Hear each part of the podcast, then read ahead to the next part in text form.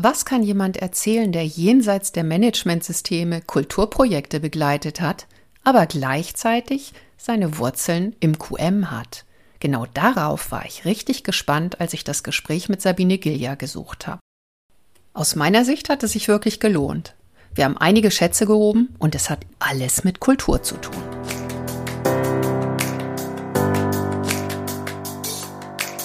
Mehr ach so als ISO. Willkommen zu dieser Hörreise für selbstbewusste Managementsysteme. Hier geht es darum, wie Menschen und Managementsysteme ticken und bremsen und wie du sie gut und wirksam miteinander verbindest. Ich bin Susanne Petersen, deine Reisebegleitung und wünsche dir viel Spaß und ach so's mit dieser Episode.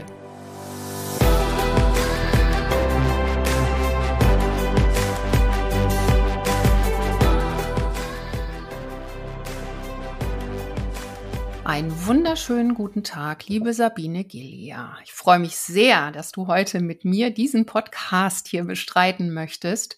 Man nennt es ja immer Interview, aber ich bin sicher, es entwickelt sich wieder zu einem dynamischen Gespräch.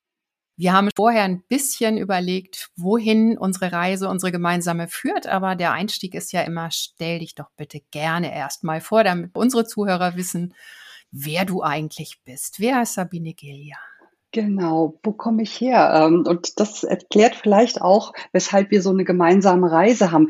Ich habe unter anderem meine Wurzeln im Qualitätsmanagement und das hat schon in den 90er Jahren angefangen und ich bin eigentlich zufällig zum QM gekommen. Hm. Ich habe damals ein da gab es bei uns in der Firma ein Projekt Beschwerdemanagement. Das wollten wir professionalisieren.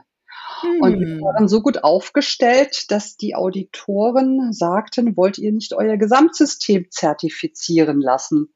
Bups. Und schon war QM in meiner Company ins Leben gerufen. Und so bin ich damals zum Thema QM gekommen. Und das Thema QM hat für mich im Kern immer den Menschen. Also es ist nicht das System oder die Methoden, es sind die Menschen, die das Ganze leben. Und der Mensch, der hat mich tatsächlich ein Leben lang begleitet. Ich bin Trainerin, ich bin systemischer Coach und ich habe sehr viele Jahre in Organisationen auch die Weiterbildung geleitet.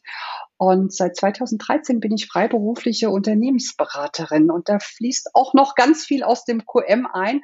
Meine Schwerpunkte sind heute äh, Unternehmenskulturprojekte, Kommunikation und Konflikte. Ah, okay. Das war ja schon eine ganze Menge Vergangenheit. Und das Beschwerdemanagement war in einem Unternehmen. Magst du sagen, was das für eine Branche war? Ja, gerne. Und zwar, das war damals sogar, glaube ich, relativ außergewöhnlich. Das war die Versicherungsbranche. Ah, ja. Und das Spannende war, wir hatten tatsächlich einen Auditor aus der Industrie und der hatte so gedacht, der könnte auch die Mitarbeiter so ein bisschen industrialisieren. Aber Menschen handeln nicht komplett nach Vorgaben, sondern man muss es aushandeln. Die machen ja Dinge, die Sinn für sie tun.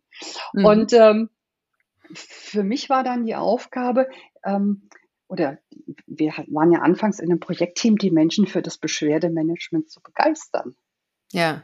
Okay, was ja nicht ganz einfach ist, könnte ich mir vorstellen, ne? Weil im Beschwerdemanagement, da ruft ein Kunde an und sagt, ich bin mit dem, was ihr macht, gar nicht zufrieden. Ja, und dann vor allen Dingen das auch noch offen zu legen, das ist die Königsdisziplin. Und das ist uns aber sehr, sehr gut gelungen, weil mhm. wir nie gesagt haben, wir sammeln eure Fehler, sondern ihr beteiligt euch am Beschwerdemanagement, ihr sorgt dafür, dass sich Prozesse verbessern. Denn alles, was aus dem Beschwerdemanagement kam, hat unser Qualitätsmanagement gefüttert. Wo mussten mhm. Prozesse verbessert werden? Wo fehlte es an der Weiterbildung? Wo haben die Schnittstellen nicht geklappt? Und ich glaube, wir haben das ganz, ganz gut hingekriegt, die Menschen nicht anzuprangern, sondern sie zu beteiligen und einen Nutzen zu generieren. Und deswegen ähm, waren wir da ziemlich erfolgreich. das kann ich mir gut vorstellen. Ich sehe auch schon den ersten Link zu unserem Thema, weil wir haben uns ja auch zusammengefunden heute, weil ich gerade einen Schwerpunkt im Podcast habe, der heißt Kultur und du auch schon ganz viel zum Thema Kultur gemacht hast. Du bist irgendwie aus dem Thema Managementsysteme und viel Zusammenarbeit mit Menschen und gerne mit Menschen arbeiten, dann irgendwie beim Thema Kultur gelandet. Kannst du dazu noch mal was sagen? Ich glaube, das war zwangsläufig, musste ich da landen. Also ich, ich blicke vielleicht noch mal ein Stück weit zurück zu meiner Vergangenheit. Ich habe tatsächlich in der Versicherungsbranche in der damaligen Firma die ISO-Zertifizierung im ersten Schritt an unserem Standort geschafft und dann mhm. als Projektvorschlag an den Vorstand gegeben. Wir haben dann mit anderen Unternehmen fusioniert, das konzernweit durchzuführen im Ressortleben. Mhm. Damals mhm. mit 900 Mitarbeitern und vier Standorten. Und das war ein mhm. Großprojekt über zwei Jahre. Und wie es so ist, und das passt zu meiner Persönlichkeit, wenn etwas geschafft ist, dann muss es in der Regel bewahrt und erhalten werden. Und so ein bisschen hatte ich den Eindruck, dass das im QM oft so ist.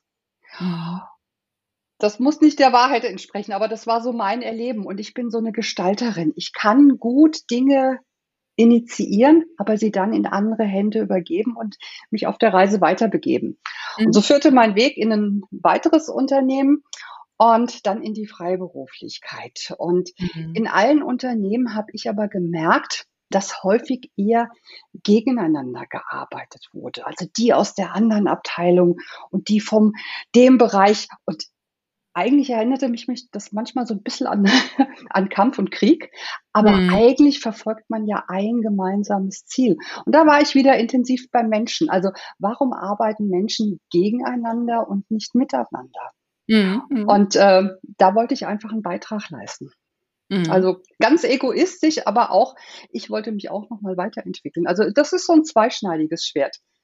Ja, aber offensichtlich hast du es ja mit dem Managementsystem dann auch hingekriegt, indem du dieses Unternehmen quasi in Richtung Zertifizierung geführt hast und das sogar unternehmensweit. Ja. Ist dir ja also zumindest ein großes Stück von dem gelungen, was du dir da vorgenommen hast, also Dinge zu bewahren, zu etablieren und in andere Hände zu übergeben. Wie ja. bewertest du das aus heutiger Sicht? Also ich glaube, ich habe hm, ich habe auch ein paar Federn gelassen. Das war teilweise sehr anstrengend, weil andere Standorte haben enormen Widerstand geleistet. Also mhm. das war nicht einfach. Ich habe da auch viel gelernt. Und ich rückblickend würde ich sagen, wenn ich das Wissen darüber hätte, wie ticken Menschen, was ist ihnen wichtig, wie erklären sich Verhaltensweisen, wenn ich das alles schon gewusst hätte, zu dieser Zeit, ich mhm. hätte mich wesentlich leichter getan. Mhm. Weil ich Situationen besser hätte einschätzen können und vielleicht auch nochmal anders in den Dialog gehen können. Mhm. Ja? Mhm. Also das ist das, was ich so im Nachhinein sage. Mit meinem damaligen Wissen habe ich, glaube ich, das Beste geschafft, aber es hätte für mich persönlich und für alle anderen vielleicht auch noch einen Takt leichter sein können. Ja, Okay, ich meine, nachherein betrachtet findet man eigentlich immer Dinge, die man besser machen könnte, aber das ist ja sozusagen unser lebenslanges Lernen, dass wir immer wieder auch sehen, an welchen Stellen können wir uns weiterentwickeln und wo gibt es noch was zu lernen. Du hast das dann offensichtlich relativ schnell erkannt. Was war denn deine nächste Station dann auf dem Weg zu der heutigen Sabine Gilja? Du hast irgendwann ja aufgehört, Managementsysteme zu einzuführen, sondern bist auf andere Wege eingestiegen sozusagen. Was genau. kam da als nächstes? Also als nächstes kam tatsächlich eine kleinere Firma, auch im Versicherungsbetrieb in Angelsachse. Da habe ich im QM angefangen. Und äh, dieses Unternehmen hat das aber nicht so zielstrebig weiterverfolgt. Also da war der Weg nicht die Zertifizierung. Und ich hatte die Chance, es gab ein paar Umstrukturierungen, äh, mich voll auf das Thema Weiterbildung für Geschäftskunden und für Mitarbeiter zu konzentrieren. Und dann ist eigentlich dieses alte Thema wieder ganz aufgeflammt, was immer begleitend dabei war, aber sich um die Weiterentwicklung von Menschen kümmern. Ähm, mhm. Und, und den Pfad, den habe ich dann einfach breiter getreten und den habe ich dann auch in meine Freiberuflichkeit, da habe ich 2013 bin ich ähm, aus dem Unternehmen ausgeschieden, da habe ich den Weg auch dann dafür bereitet. Mhm. Okay, und wie genau hast du dich damals dann in diese Freiberuflichkeit eingeführt? Also nachdem du Managementsysteme hattest oder ja. QM und dann ja. das Thema Training, Weiterbildung, Menschen entwickeln, lernen lassen. Wie hast du dich dann am Markt positioniert? War das schon mit dem Thema Kultur oder war da noch was mhm. davor? Das war von Anfang an mit dem Thema Unternehmenskultur. Ich hatte für mich auch noch ein bisschen was an Weiterbildung gemacht, aber ich bin direkt mit dem Thema Kultur eingestiegen und ich hatte das große Glück gehabt.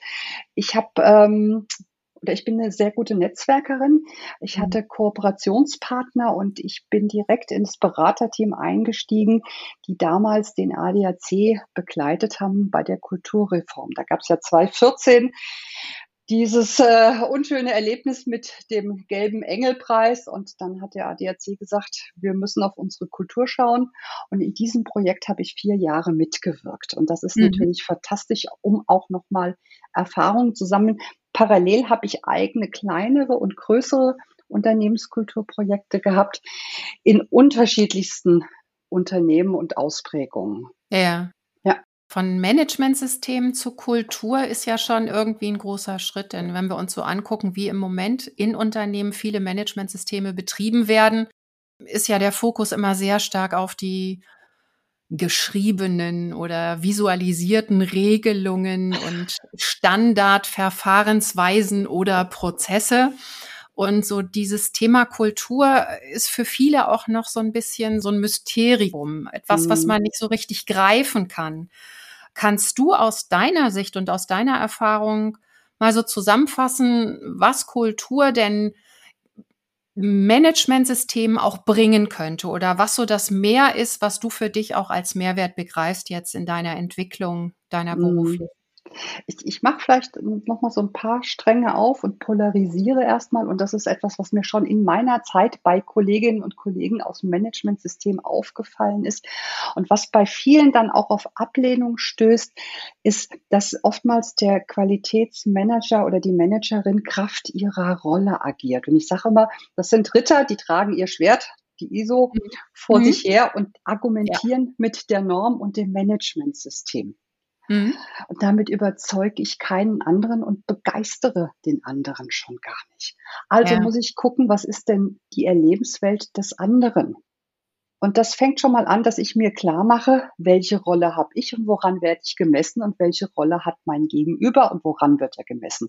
Mhm. Ich muss als QMler vielleicht die Zertifizierung schaffen. Der Vertriebschef wird an seinen Vertriebszahlen gemessen. Der hat überhaupt kein Interesse an der Zertifizierung. Mhm. Also muss ich gucken, wo macht das Managementsystem für ihn Sinn? Wo hat oder wie hat er einen Nutzen davon? Und mhm. da muss ich in den Dialog gehen, da muss ich auch zuhören, da muss ich Bedürfnisse erkennen. Ja. Und erst wenn ich den anderen verstehe oder ihm das Signal gebe, ich kann es zumindest nachvollziehen und wir gucken mal gemeinsam, wie wir mit der Situation umgehen. Das sind kulturbildende Maßnahmen. Mhm.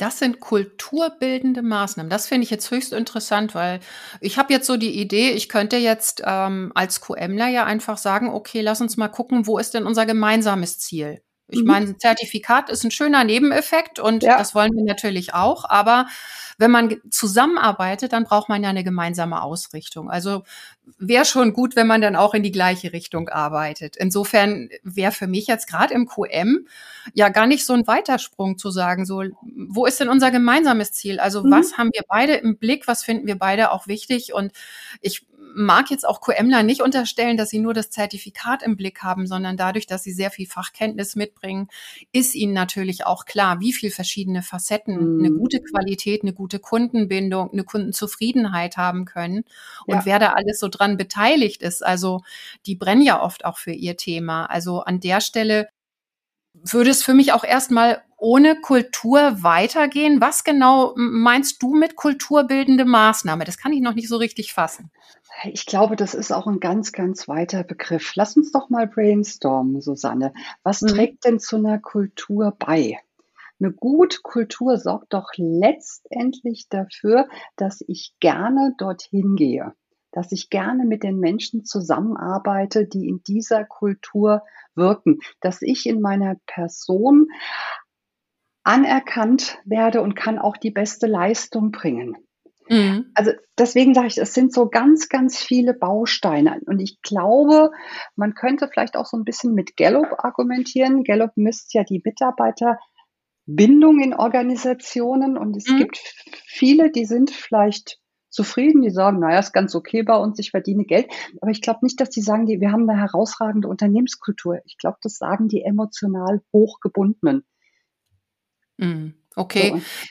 Das würde bedeuten, dass wir Kultur so als großen Begriff fassen, in dem so eine Thematik aufgehoben ist wie ich bin zufrieden in meinem Unternehmen, an meinem Arbeitsplatz. Ich bin zufrieden in der Zusammenarbeit, die ich habe. Ich äh, identifiziere mich mit meinem Unternehmen, solche Aspekte. Und aus meiner Sicht ist ja Kultur ein buntes Gemengelage von unterschiedlichsten Bausteinen. Mhm. Und ich habe jetzt öfter schon mal auch ähm, Posts zu dem Thema geschrieben, hatte dann so Themen wie Fehlerkultur, was ja ganz mhm. viel auch mit QM zu tun hat, Führungskultur, wie wird bei euch bei uns geführt, wie autoritär sind unsere Führungskräfte mhm. drauf, wie stark achten sie auf hierarchische Strukturen und dass da ja kein Mitarbeitender irgendwo reinquatscht. Und solche Sachen, also hat, Kultur hat für mich ganz viele verschiedene Facetten. Und du sprichst eine ganz wichtige gerade an, die aus meiner Sicht, ich bin ja auch Fachkraft für Arbeitssicherheit, auch ganz viel mit Gesundheit zu tun hat. Mhm. Also jede Fachkraft für Arbeitssicherheit, die sich für das Thema interessiert, wird diese Gallup-Studien auch kennen, weil darüber ja auch immer abgeleitet wird, äh, wie viel Fehltage in einem Unternehmen so existieren. Und mhm. es wird ja auch immer relativ schnell der Querbezug zu Krankheitsquoten gezogen, weil Mitarbeitende, die unter ihren Führungskräften leiden und nicht ernst genommen werden und so weiter, die werden halt auch schneller krank. Ja, nicht mhm. umsonst macht man inzwischen die psychologische äh, Gefährdungsbeurteilung am Arbeitsplatz. Und verstehe ich dich richtig, dass du so diese Kultur meinst? Vielleicht kannst du das noch mal ein bisschen konkretisieren, was du unter dem Begriff so fasst. Also Kultur ist ein ganz, ganz weiter Begriff und er geht für mich mhm. über Zufriedenheit hinaus, weil ich kann mit meinem Unternehmen zufrieden sein, aber maximal wechselwillig. Dieses mhm. emotional gebundene, wenn ich sage, ich, ich werde von meiner Führungskraft und meinen Kollegen gewertschätzt. Ich kriege nicht nur Vertrauen geschenkt, sondern auch Zutrauen. Zutrauen mhm. heißt, wir lassen dich machen. Wir haben in dir das Zutrauen, dass du das ausfüllen kannst, obwohl wir es noch nicht wissen. Mhm. Ja? Dass mhm. man mich auf der einen Seite auch befähigt und Interesse hat, mich weiterzuentwickeln. Mhm. Ähm, dass ich Führungskräfte habe, die sich, die mich fördern, die mich fordern mhm. ähm, und die mir nach meinem Gusto auch neue Aufgaben geben. Ich wäre jemand, ich bräuchte viel, viel Neues, mhm. viel Abwechslung, aber auch zu gucken, wen habe ich da vielleicht noch im Team, der braucht vielleicht weniger. Mhm. Mhm. Und ähm, ich glaube, eine gute Unternehmenskultur haben wir erreicht, wenn wir diese ganzen Messinstrumente nicht brauchen, wie Mitarbeiterzufriedenheitsbefragungen, Jahresgespräch. Meine Idee ist es, wir sind so gut im Dialog, dass wir die Dinge nicht brauchen. Mhm. Okay. Wenn wir sagen Kulturentwicklung, und das ist das, was du bei ADAC gemacht hast, was du auch jetzt weiterhin gerne und gut machst, wäre im Grunde so eine Art mh, hm, Instrumentarium oder mhm. Instrumentenbaukasten, mhm. Kulturentwicklung, mhm. wie man das dann im Unternehmen so anlegt und, und wie man die Kultur weiterentwickelt. Was genau lautet denn dann der Auftrag, den du aus dem Unternehmen kriegst? Die sagen ja nicht, um Kulturentwicklung haben wir noch nicht gemacht, wir haben noch ein bisschen Geld übrig, lass uns das mal tun, liebe Sabine, sondern die haben ja in der Regel konkrete Probleme oder konkrete Lösungsideen schon. Mhm. So mit mhm. welchen Problemen oder Lösungsideen kommen die auf dich zu und sagen, liebe Frau Gilja, wir wollen gerne mit Ihnen zusammenarbeiten? Ja, also meistens haben die tatsächlich einen Schmerz und meistens schmerzt schon ziemlich sehr. Und äh, in vielen Organisationen geht es immer um Kommunikation und Zusammenarbeit. Ähm, wie werde ich eingebunden? Wie werden hier Entscheidungen getroffen? Es gibt äh, unterschiedliche Standpunkte zum Thema Schnelligkeit, worauf man den Fokus legen soll. Also im Prinzip sind es alle Punkte, die die Zusammenarbeit ähm, im Fokus haben mm. und auch für, äh, Themen der Führung. Mm, ja. Mm. Okay, ich habe auch schon sehr oft in Managementsystemen gehört, unsere Kommunikation funktioniert überhaupt nicht.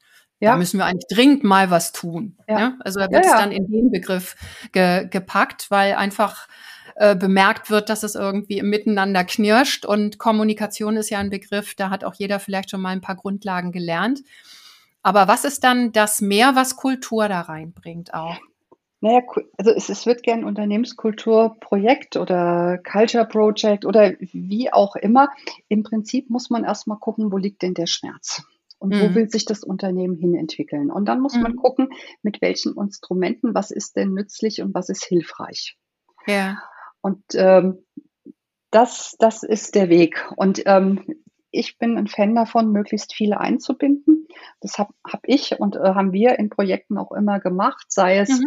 dadurch, äh, beim ADAC haben wir qualitative Interviews geführt, so haben wir Stimmen aus allen Unternehmensteilen weltweit erhalten. Mhm. Ich habe jetzt zwei Jahre ein internationales Projekt geleitet.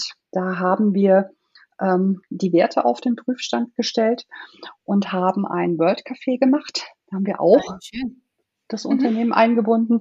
Ich war bei einem kleinen Mittelständler, da haben wir ähm, das mit den Mitarbeitern in mehreren Workshops erarbeitet und das hat schon mal eine andere Tragkraft, als wenn es eine Projektgruppe erarbeitet und quasi die zehn goldenen Regeln verkündet, weil dann mhm. identifiziere ich mich nicht damit.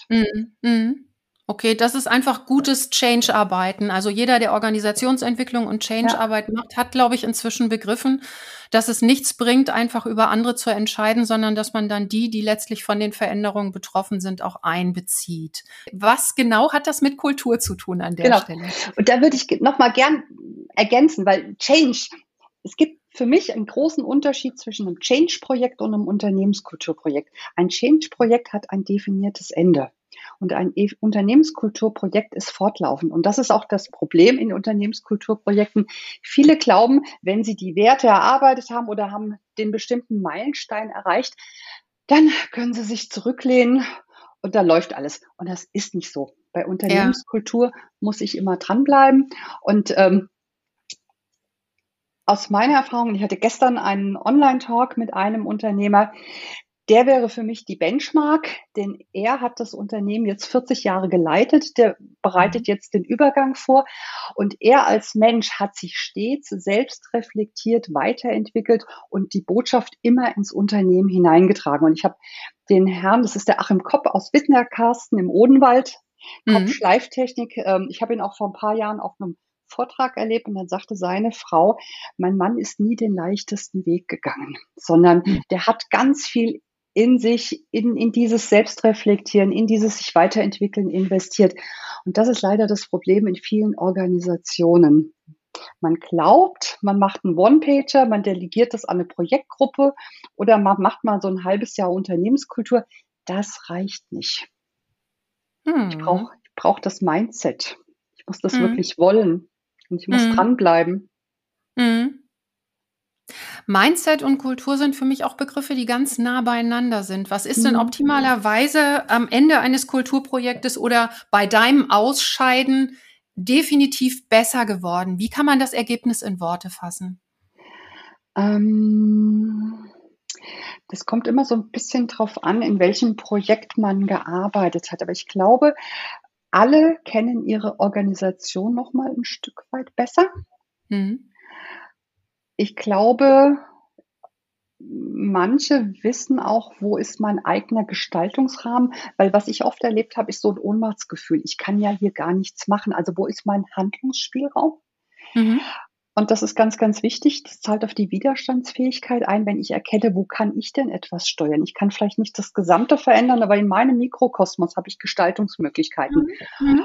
Und das fängt schon damit an, dass ich vielleicht zu Dingen eine andere Haltung habe. Mhm. Ja, mhm. das, das würde ich mal so subsumieren. Mhm.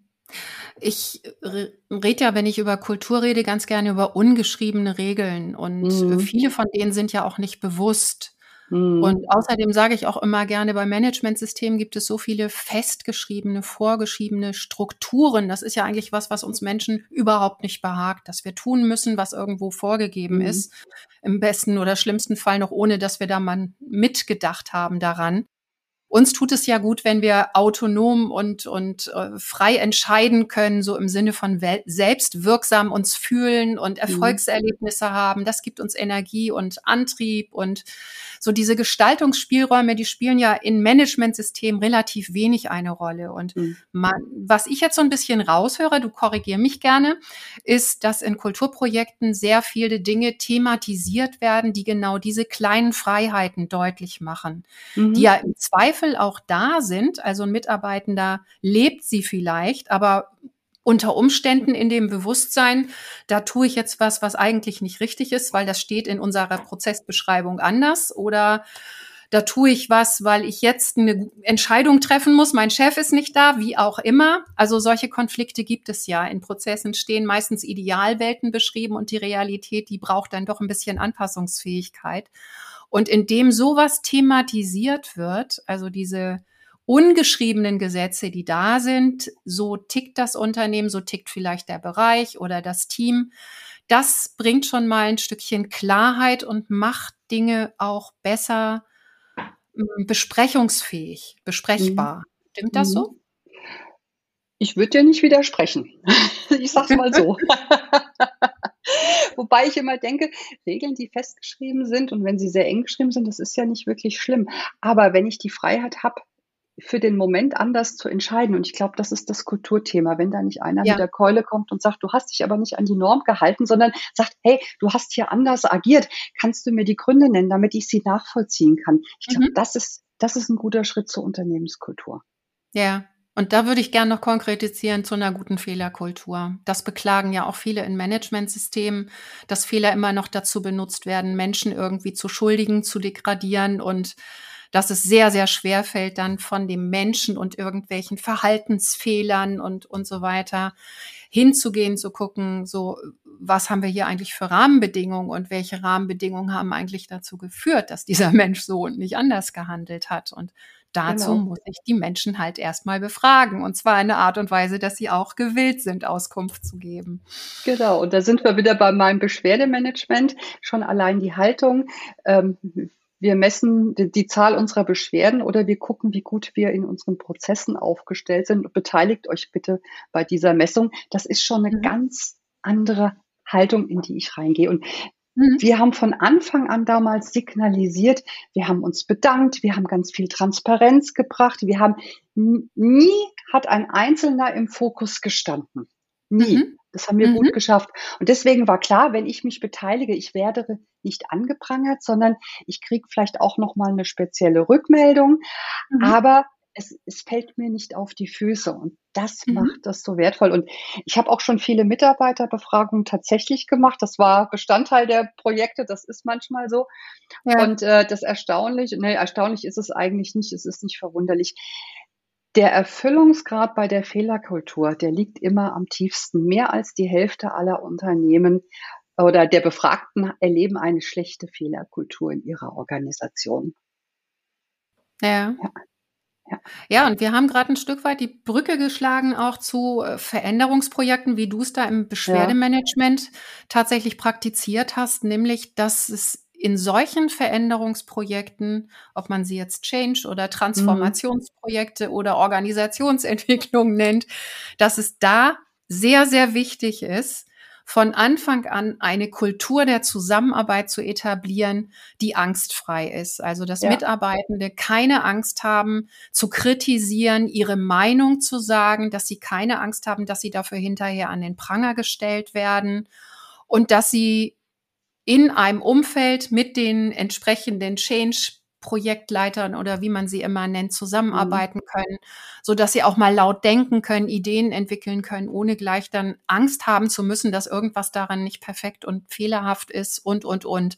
Was habt ihr denn dafür getan, dass so eine gute Zusammenarbeit möglich war. Einen Aspekt hast du jetzt schon gesagt. Wir haben von vornherein dafür gesorgt, dass nie einer allein im Fokus war. Genau. Wir haben auch für, also wir haben für Transparenz gesorgt, wir haben die Zahlen offengelegt, aber immer mhm. kumuliert. Mhm. Wir haben daraus Maßnahmen abgeleitet. Also daraus hat sich ein Nutzen ergeben. Wir mhm. haben gesagt, wir haben x Prozent äh, Prozesse verändert oder schaut mal, aus dem und dem ist eine Weiterbildung geworden. Also dadurch wurde sofort auch Nutzen generiert. Ich habe was ja. davon, wenn ich mich beteilige. Ah ja, okay.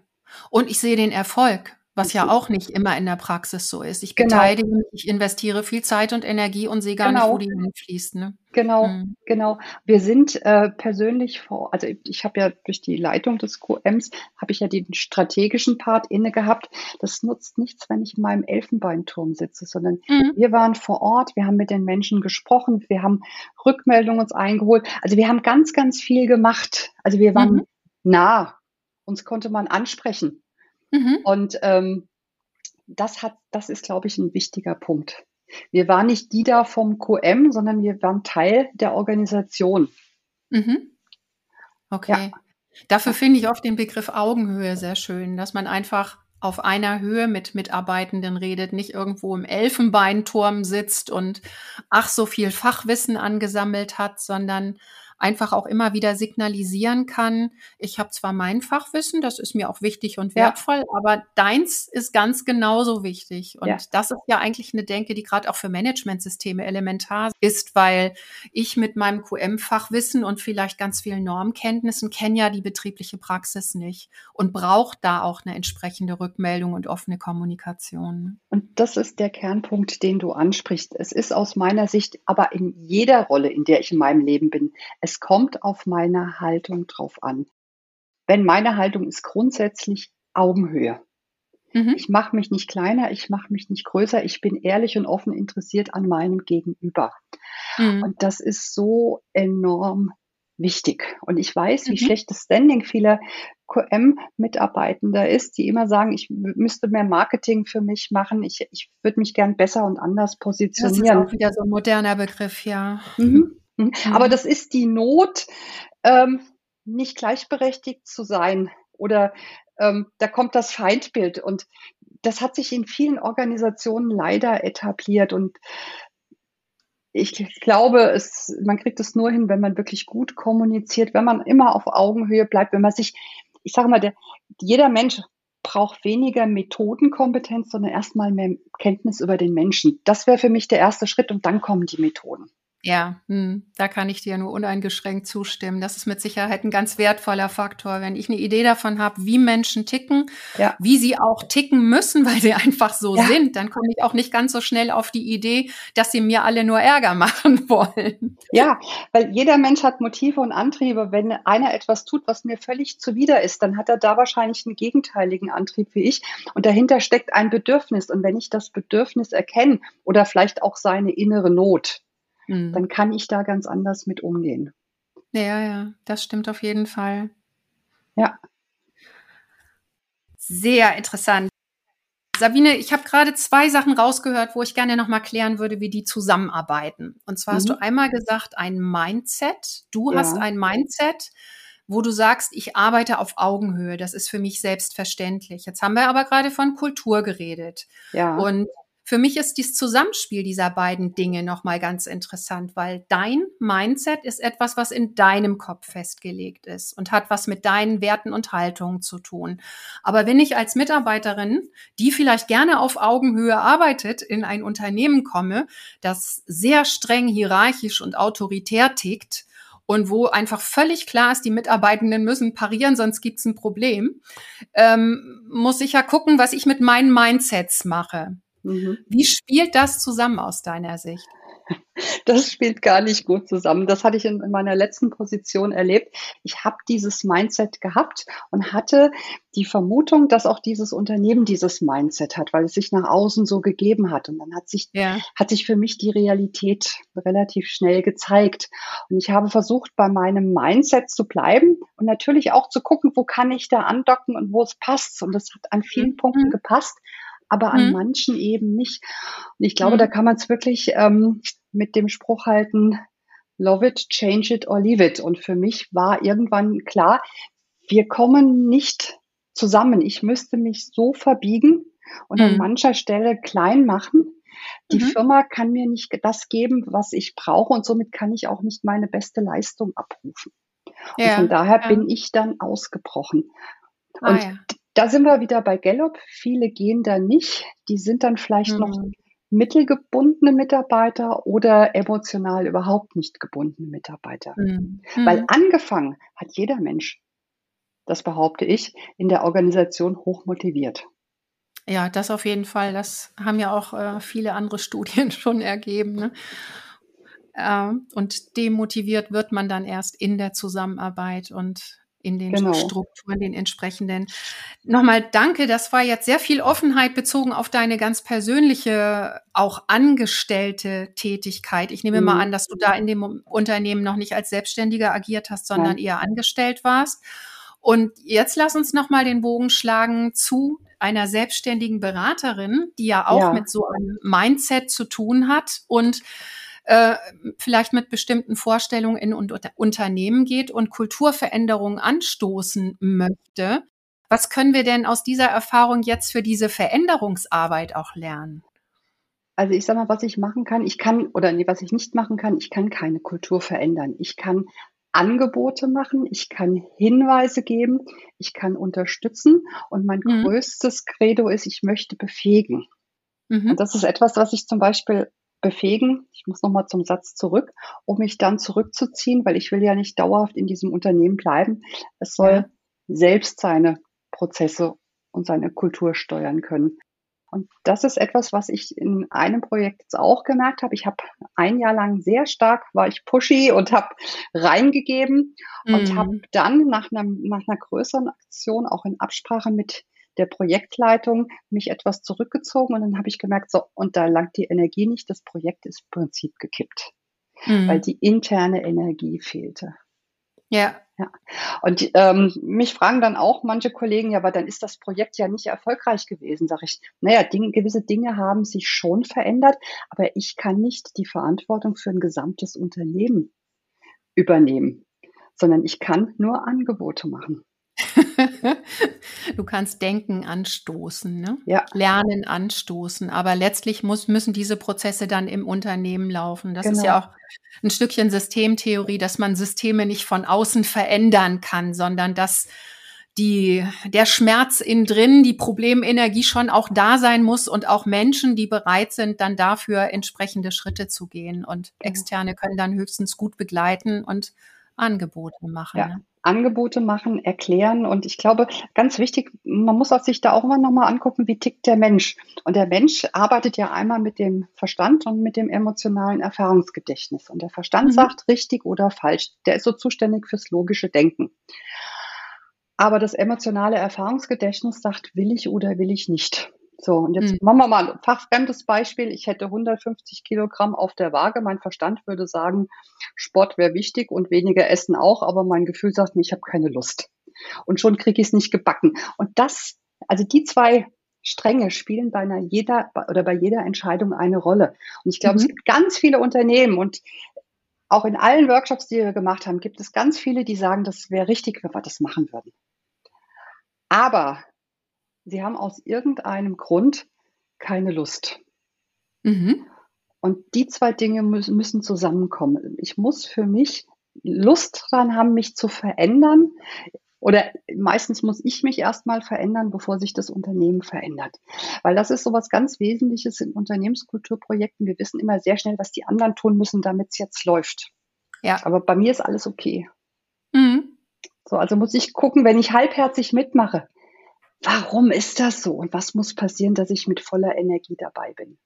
Ja, es muss vielleicht auch mal rechtzeitig dann abgefragt werden, ne? Im Laufe ja. eines solchen Veränderungsprojekts, ja. dass man darüber immer wieder im Gespräch ist, wo sind wir gerade, was gibt's auch für Widerstände, für Hemmnisse. Ja. Aber was du gerade beschrieben hast, ist im Grunde jetzt genau ähm, das Ergebnis der Diskussion, was ist mit Mindset und mit Kultur. Also mhm. Ist, ein Mindset alleine bringt's nicht, sondern Kulturveränderung heißt, es sich in vielen Köpfen etwas bewegt, ja. sich viele ungeschriebene Gesetze verändern ja. oder viele Denkweisen, zum Beispiel zum Thema Fehler, zum, zum Thema ja. Führung, wie auch immer. Ja. Und im Kopf was zu verändern, hat auch ganz viel mit dem emotionalen Erfahrungsgedächtnis und mit vielen anderen Faktoren zu tun, die wir halt nicht so einfach drehen können über eine simple Methode. Das braucht dann schon ein bisschen mehr Zeit genau. und unter Umständen auch mehr Geduld und große Umsicht, glaube ich, an der ja. Stelle. Ja. Weil für einen Menschen gibt es ja die unterschiedlichsten ähm, Faktoren, warum er so und nicht anders denkt oder warum er auf irgendwas keine Lust hat. Menschen sind unterschiedliche Persönlichkeiten. Also da wird das Thema dann auch relativ breit. Wie bist du mit sowas umgegangen? Ähm, ich glaube oder ich, ich predige immer kein Feuerwerk. Das machen nämlich viele. Ah, wir machen ja. jetzt ein Projekt und dann haben wir die Hochglanzbroschüre und damit ist der Schlusspunkt gesetzt und alle lehnen sich mhm. zurück.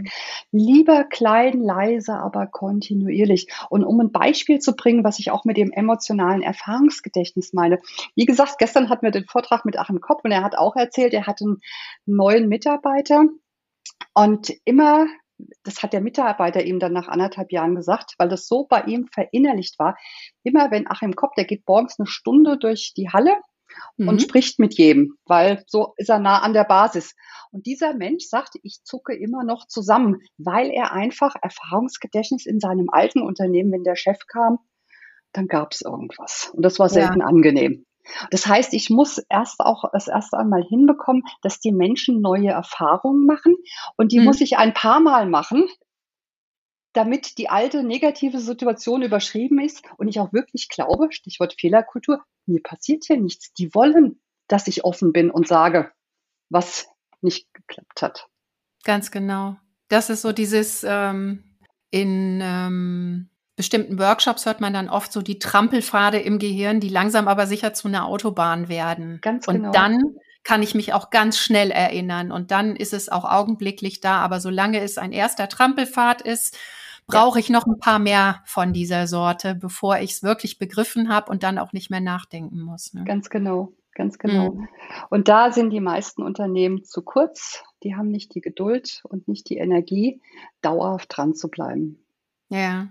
Okay, das war jetzt ein relativ großer Bogen zum Thema Kultur. Du bist aber gerade schon wieder unterwegs in eine weitere und neue Richtung. Mhm. Ähm, magst du darüber noch was erzählen und vielleicht auch über die Motivation, die dahinter steckt? Ja, und zwar, ähm, ich mache eine Ausbildung zur Klärungshelferin. Das sagt den meisten nichts, ist auch ein ganz schräger Begriff. ähm, es ist Klarheit ist immer gut. ja. äh, und zwar geht es darum, ich habe mir überlegt, wie will ich die nächsten Jahre, worauf will ich mich fokussieren? Und es gibt ja aktuell mehr Konflikte denn je. Und die Klärungshilfe ist eine Methode, in schwierigen Konflikten die Parteien in den Dialog zu bringen. Und zwar ist es ein mhm. moderierter, verlangsamter Streitdialog. Mhm. Denn häufig werden, wenn es Konflikte gibt, äh, irgendwie Entscheidungen getroffen und man sagt, okay, wir gucken jetzt nach vorne und machen weiter. Aber die mhm. Verletzungen oder die sind nicht getilgt und die Bedürfnisse vielleicht nicht erkannt und die müssen transportiert werden.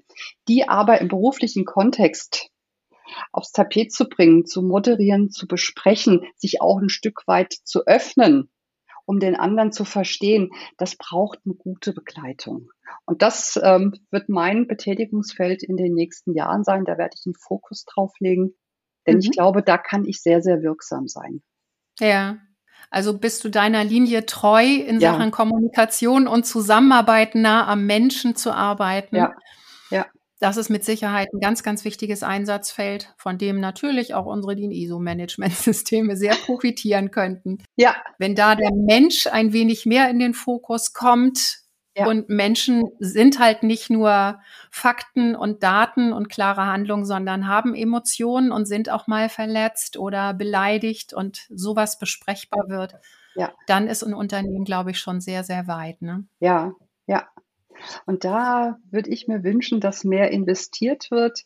Einfach, ich sage mal, die Profis, äh, die Profis trainieren täglich. Es gibt wahnsinnig viel Fachschulung, aber für das Miteinander, für das Zwischenmenschliche, für die persönliche Weiterentwicklung, ich glaube, wir würden uns ähm, mit vielen Dingen leichter tun, wenn wir uns da mit mehr auseinandersetzen würden.